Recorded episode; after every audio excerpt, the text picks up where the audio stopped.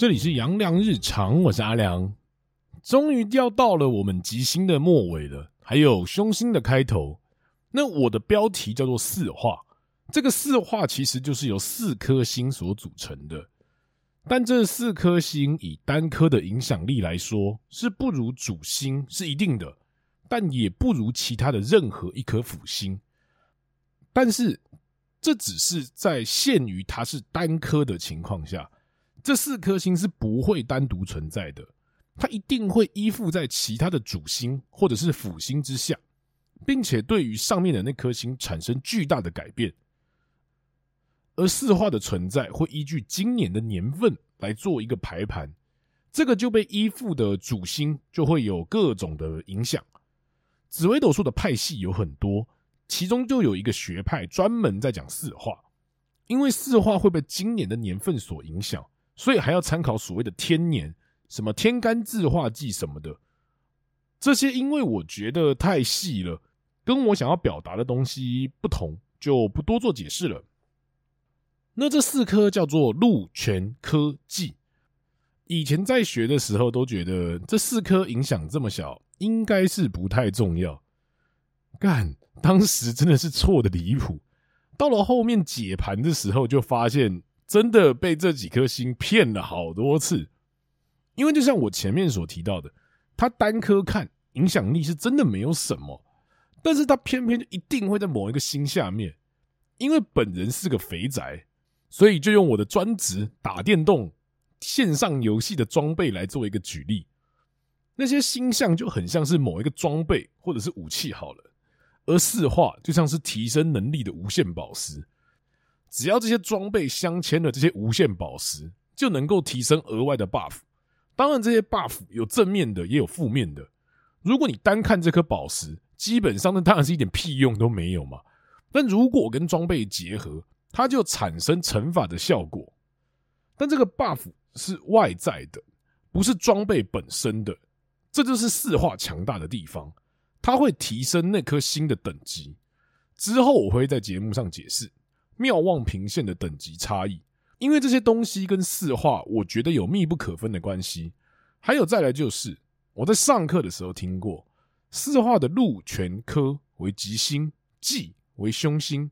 禄权科如果有画在二曜下面，不知道有没有谁还记得二曜是哪四颗？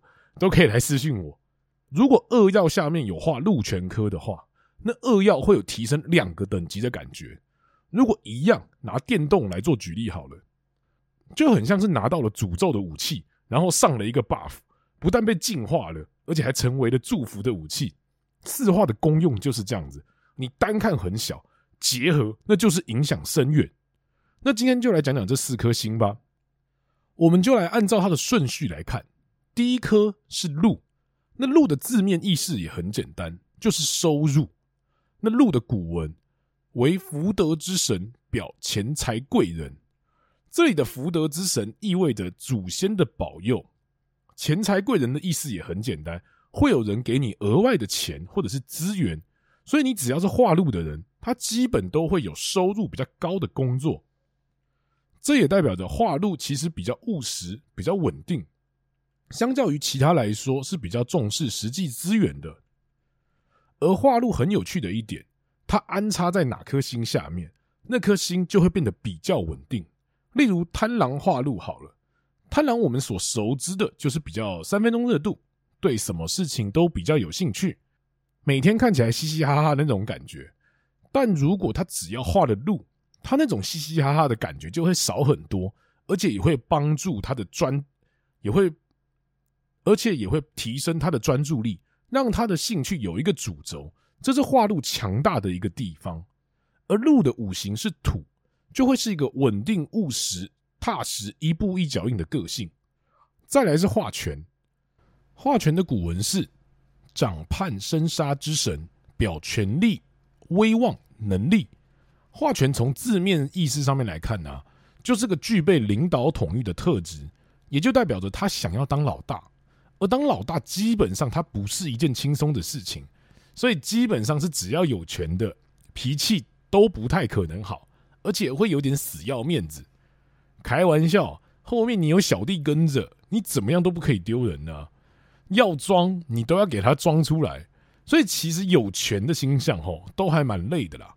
江湖在走，面子要有，这就是权的一个感觉。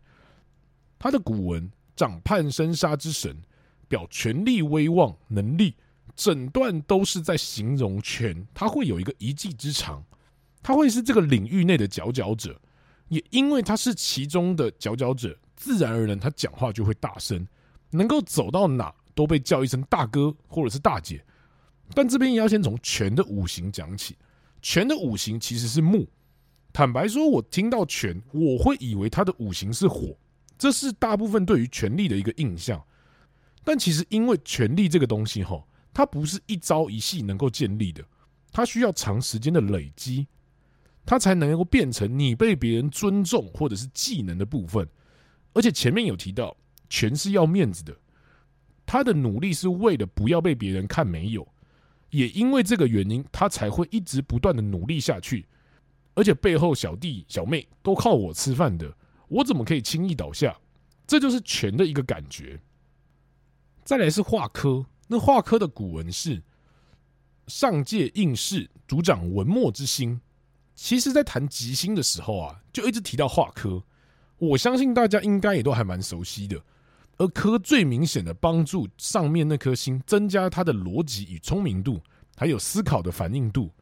而之前不知道在哪一集有提到吼，有科的模仿能力都还蛮强的，因为注重学习的科一定是先从模仿开始，但也因为他们模仿的能力强，所以后面会慢慢的发现有科的相较于没有科的，他们比较没有那种凭空想出来的创意。给有科的一个思考范围好了，他们能够在这里这个框架内想出许多的想法，而且都一定能够解释清楚，是有逻辑性的。但你今天没有给他们框架，没有给他们一个范围的话，他们就容易慌，因为这件事情没有边界感，会让他们脑中的逻辑失去作用，所以他们不太喜欢这件事情。回到古文来看好了，上界应试代表他很会考试，考运也不错。而文墨之星就代表着他是文笔好，写出来的东西优美有想法。而科的五行是水，最后是化忌，化忌也是我们的第一颗凶星。但在进入古文之前呢、先来聊聊化忌的意思。这个忌其实就是当机，脑袋打结，头昏，想不清楚事情，进而造成犹豫不决，而造成其他的是非。如果有忌，它就会以这样的一个方式呈现。而也因为它是四化，前面有提到说四化它一定会依附在其他的星象下面。如果忌出现在巨门下面，而巨门主口，就会因为你的脑袋打结，忘记了该说什么或不该说，变成口舌是非。那如果它今天出现在太阴下面，因为太阴主桃花跟水性，所以容易造成太阴忧郁症比较容易出现，跟桃花是非，这些都是化忌带来的效果。这边就简单形容一下化忌的一个感觉。接下来聊聊化忌的一个古文好了。为多管之神，表是非、困扰、损失、口舌。为多管之神的意思就是，因为他脑袋打结了，所以什么都有可能发生。但这里的什么都有可能发生，就跟前面所提到的，你要看它上面的星象是什么来决定。表是非，这里的是非。会因为你前面的脑袋宕机而产生各种的人事纠纷啊，或者什么样的状况都有可能，可能是桃花是非、官司是非等等。困扰、损失、口舌，这里是三个词汇。困扰就是只要你命宫有忌，就代表你一生基本都有烦恼不完的事情，这个烦完那个烦，那个烦完还有东西要烦，脑袋没有办法放松，对事情没有安全感。损失。这个损失是因为化忌会让你下错决定，所以有的时候会造成一些金钱的损失，或是情感上面的损失。而口舌就可以提到像刚刚巨门那里一样，因为你不知道什么可以讲，什么不能讲，就容易得罪他人，进而产生一些口舌是非。而化忌的五行比较特别，叫做阴阳水，因为前面有提到他的脑袋只是宕机，不代表他没有正常的时候。所以会在他宕机的时候，就是他开始负面、开始纠结的时候到了，所以会在这个时候提一下他的阴阳。那以上就是四化的基本个性跟他的古文。坦白说，因为四化如果没有配合哪一颗星，真的是蛮难讲的。